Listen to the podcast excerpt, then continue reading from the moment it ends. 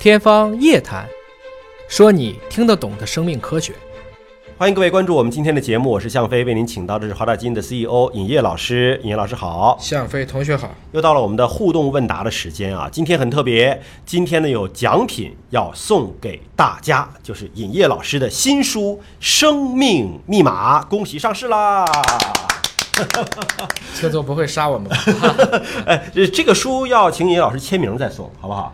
可以啊啊，这是应该的。咱们咱们送多少本儿？你说了算，今今天先送一本儿，下周接着送，好不好？每周一本儿还是少了点儿，少了是吧？啊少了，那咱们一周五本儿。一周五本儿，一周五本儿连续五周那好，我的天哪！啊，可以。啊，那今天就送五本书。好啊，这个大家呢可以在我们这个节目下面留言，说一说呢，您听我们天方夜谭节目这么长时间了，您的一些真实的感受和感想，我们根据您的这个真实的想法，我们来抽取，好不好？可以啊，那那您得给我们介绍介绍这个《生命密码》这本书啊，这个书是个什么样的书啊？内容是怎么样的呀？其实就是天方夜谭的纸质版。啊，因为已经有无数的朋友在各种渠道下留言呐、嗯说其能不能有本书啊？因为很多人说听着虽然也过瘾，但是你这不好查呀。嗯想起个什么知识到哪去翻呢？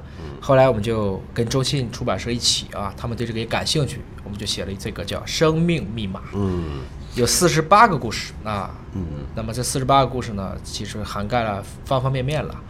啊，既有未来的科学，也有基因带来的一些疾病，有生命的美丽，还有一些生命的演化。嗯其实四个大的章节啊，当时取的就是四种碱基 ATCG，嗯然后每一个都放了十二期节目，嗯应该说整个这个书还是一个匠心之作吧。从设计啊，里边的每一张图片其实也都是原创的啊，不管是摄影或者是找据说还有你亲自拍的很多照呃，片。是这样的，可惜就是这个 插图太小，啊体现不出来摄影水平。啊嗯是，呃，那如果想得到这本书的话呢，可以在我们节目下面来留言。当然，也可以呢，按照我们今天的主题，因为是互动问答嘛，嗯呃，您有哪些想要问野老师的问题，也可以在我们节目下面来留言了。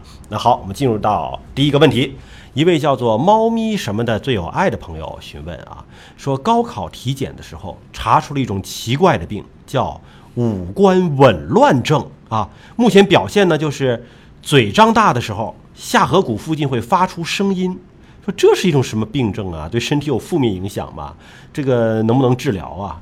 五官紊乱症，我真的是第一次听说这个疾病。不知道，这听起来可能更像一种中医的表述啊，因为西医其实。这个通常没有把这五个关一起去说的啊，或者说你整个如果五官都出问题了，那可能面瘫是有可能的。他这个我觉得他说的有可能是一种叫做颞下颌关节功能紊乱症，嗯很多人都会有，但未必跟高考未必有关系啊。嗯，大家不要把两件在时间上存在前后顺序的理解成是因果了，觉得是压力大啊给压出来的。呃，也有可能啊啊。整体来讲呢，我刚才说的这种病啊，它就是下巴咬合错位，嗯，就老觉得自己要去动一动，就感觉上下牙啊就对不上了。像脱臼的。哎，那有的时候呢会有这种嘎啦嘎啦的这种动静，还有的时候突然就卡在那儿，就感觉动不了了。嗯然后过一会儿他可能又能动了嗯啊。青壮年是发病率比较高的嗯，啊，那如果他高考，可能正好是在这个范围内吧。会有什么不良的影响吗？因为我感觉好像怎么跟我的症状有点像呢。啊，哈 哈你动嘴太多了。啊 我我有的时候会突然之间感觉好像这个下颌里边什么东西就僵在那儿了，得缓一会儿，然后那个那个才能够好。对，我也问了一些关于这块儿的一些医生啊，他说原因不太知道，嗯。啊，有可能就是紧张，也是一个促因，也有可能外伤，也有可能是其他的，但是愈后一般良好，有些就是一过性的就结束了，嗯。啊，而且过了这个二三十岁的时候呢，这个症状也就逐渐就越来越发生频率就变低了。哦，就说明我还在二三二三十岁这个期间啊，你是属于那个变低的那个 还没有变完啊。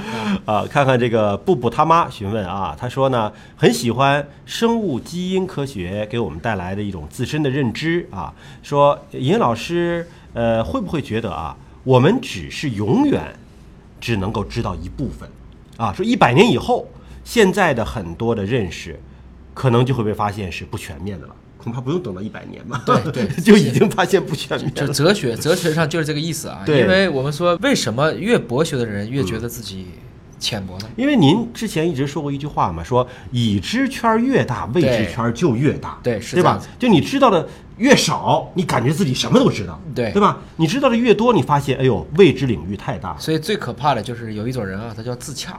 自以为是啊，哎，就是自洽，就自己不管怎么弄我就解释。比如说最经典的几句辩驳啊，任何事情都有两面性嗯啊，这其实是句废话。对，再比如说，你能保证它绝对，嗯，这也是句废话。绝对谁也保证不了。那这一百亿分之一的概率，那我也不能说它绝对，等等。那这样的人就很麻烦，他用的他的一种哲学框架给自己框死了。嗯，而真正的我们说科学的框架是在于承认自己永远有未知的这一部分，嗯非常谨慎。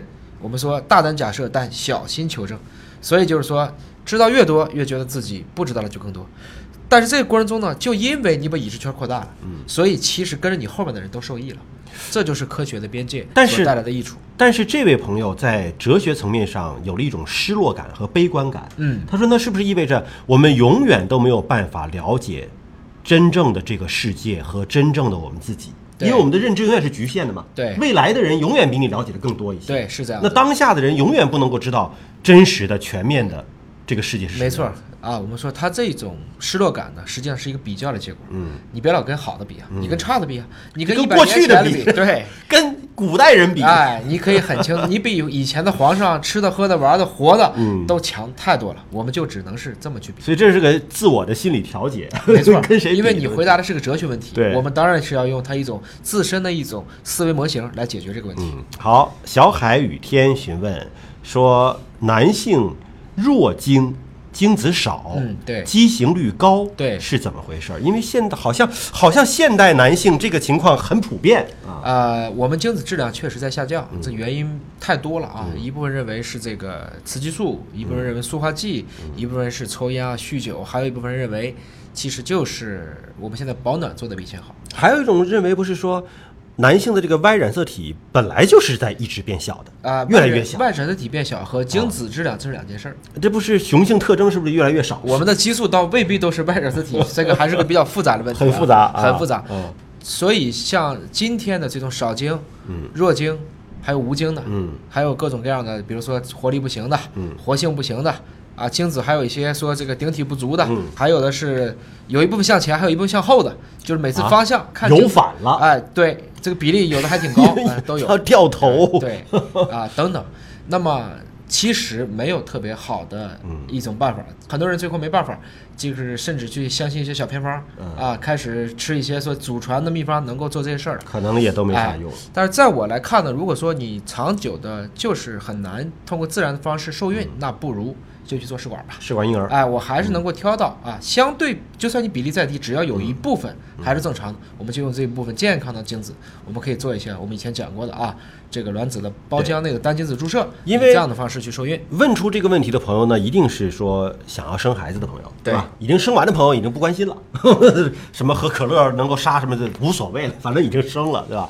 好了，那今天的互动问答到这里就告一个段落了。如果您有更多的问题想要提，可以在我们的网络节目下面留言，也可以关注尹哥聊基因的微信公众号留言，我们也能够看得到，会定期的为您解答。那么下期节目时间我们会。